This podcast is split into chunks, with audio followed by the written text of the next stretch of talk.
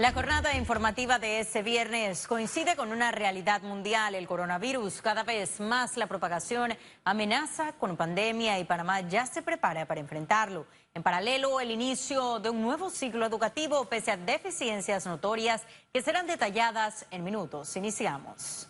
Más de 800 mil estudiantes retornarán a clases el próximo lunes 2 de marzo.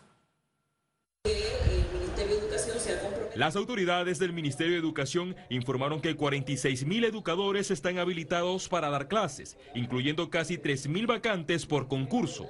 A todos los docentes le informamos esta mañana que el gobierno nacional va a cumplir con el pago de los 12 meses correspondiente al aumento de salario para este año destinado de 313,20. A pocos días del año lectivo, confirmaron que 300 centros educativos no están 100% adecuados. Si agarramos las 3.293 escuelas que hay a nivel nacional, el 10% que está pendiente todavía de algún tipo de arreglo sería, caerían esos 300. Sin embargo, eh, ese número va a disminuir significativamente a medida que van pasando los días. En cuanto al coronavirus, el Meduca comprará gel antibacterial para los planteles como prevención, tomando las recomendaciones del Ministerio de Salud. Además, no descartó suspensión de clases como medida tras la alarma internacional. La última palabra la tiene la ministra, obviamente en consecuencia con las indicaciones del presidente, porque es la autoridad en salud y la que coordina toda la situación epidemiológica del país. Nosotros estamos en comunicación constante con ellos y una vez nosotros recibamos alguna información, si se tuviera que tomar la medida, muy responsablemente lo haríamos. La ministra Maruja Gorday de Villalobos anunciará entre el sábado o el domingo si se suspenden las clases en la ciudad capital y en San Miguelito por los trabajos del IDAN. Félix Antonio Chávez, Econius.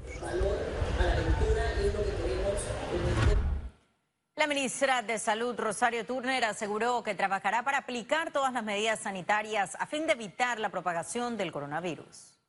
Nosotros muy seguramente no vamos a poder construir un hospital en ocho días, pero nosotros como panameños responsables podemos hacer todas las medidas necesarias en materia de salud pública, como es aplicar las medidas de lavado de manos, que se oiga algo tan sencillito, pero que evita la propagación del virus.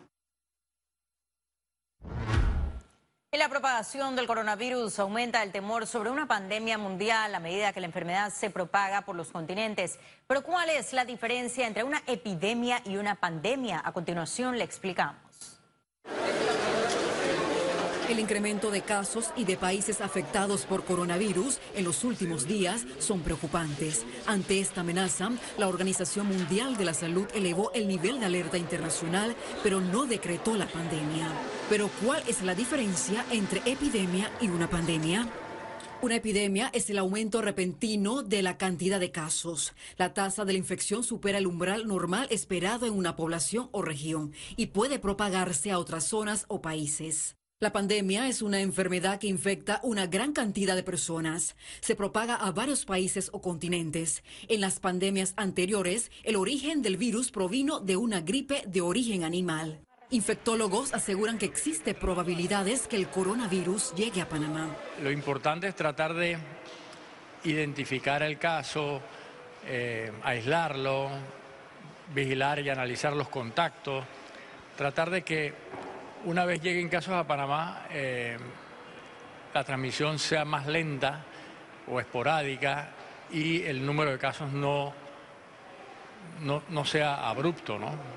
Tratar de minimizar un poco el, brote. Las estimaciones de las tasas de mortalidad de este brote son muy variadas. Se sitúa en 2%. El coronavirus tiene una incidencia muy baja en niños. Pero hay que fraccionarla para entender, para ponerlo todo en su justa dimensión. ¿no? Por ejemplo, por debajo de los 50 años de edad, la mortalidad baja por debajo del 1%.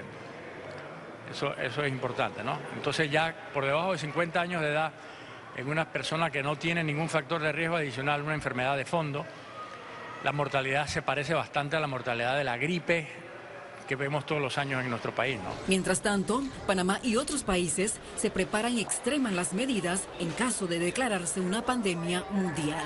Lizeth García, Econews. Organización Mundial de la Salud elevó a muy alto el nivel de riesgo de propagación global del COVID-19, pero descartó decretar una pandemia.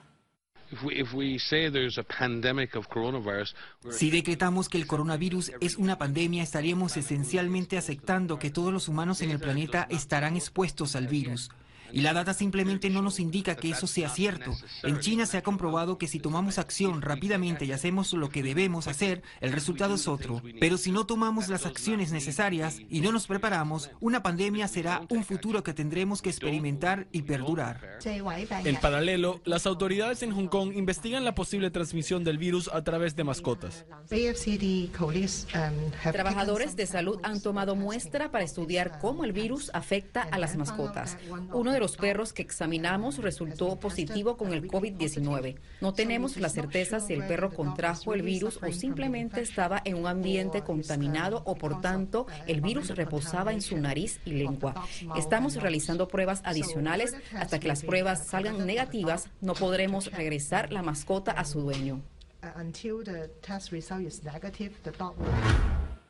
Y los países con coronavirus siguen en aumento. El gobierno de México confirmó los primeros casos del COVID-19 en el país. El paciente cero viajó a Italia y tras su regreso contagió directamente al menos una otra persona. El presidente Manuel López Obrador se mostró confiado de contener el virus.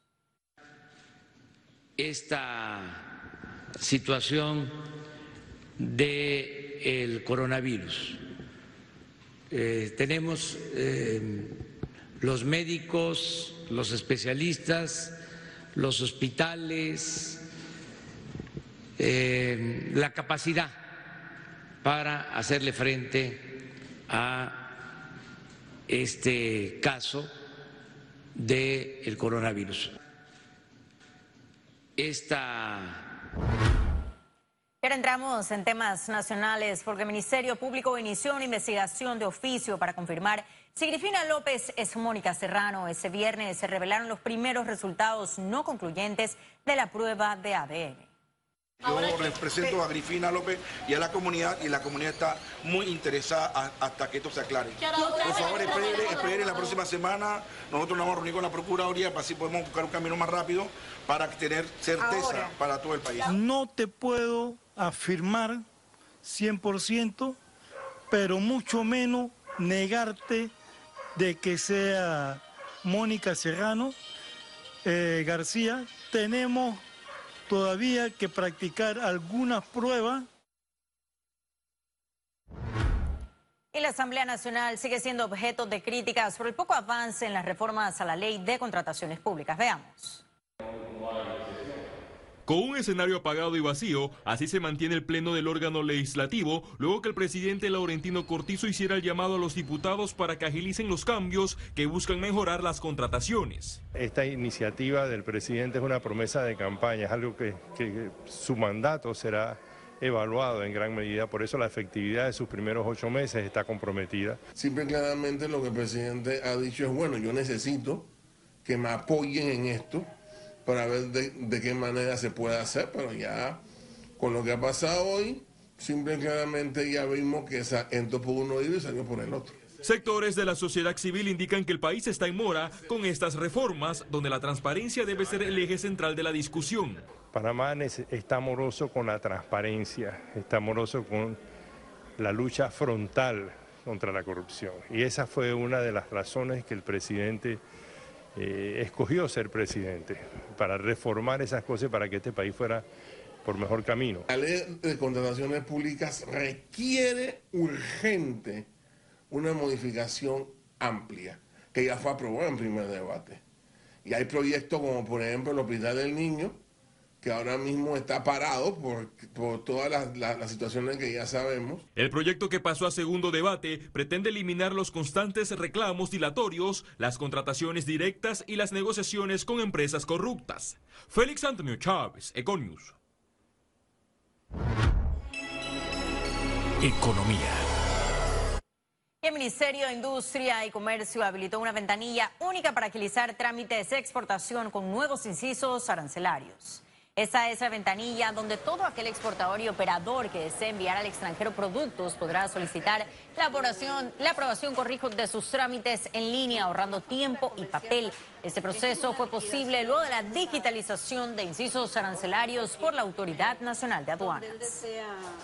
Los exportadores podrán eh, presentar sus exportaciones a través de este sistema y recibirán la aprobación electrónica tanto por parte del Ministerio de Comercio e Industrias como de la Autoridad Nacional de Aduanas.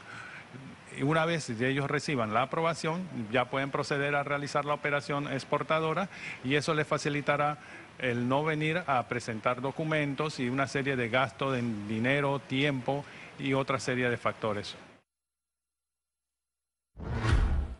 Integrantes del Suntrax protestarán desde el Parque Purras hasta la presidencia el próximo 5 de marzo contra el gobierno por el desempleo y la crisis en la caja de seguro social.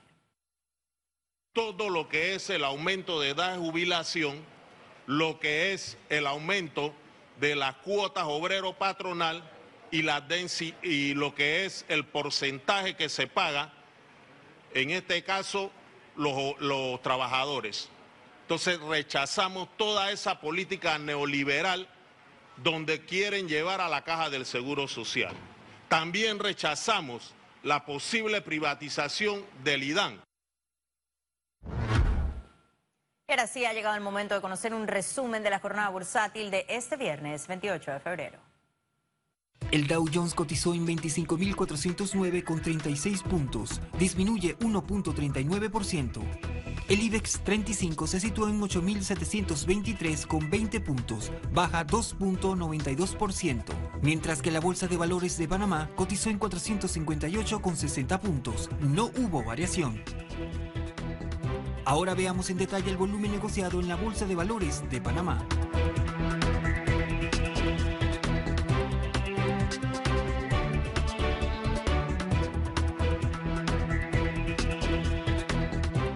Total negociado, 16 millones 34 mil 50 con 20 centavos. Y en breve estaremos de regreso con notas internacionales. Pero recuerde, si no tiene oportunidad de vernos en pantalla, puede hacerlo en vivo desde su celular a través de una aplicación destinada a su comodidad y es Cable On The Go. Se lo descárguela y listo. No se vayan, que en breve estaremos de regreso con mucho más de Econius. Ya volvemos.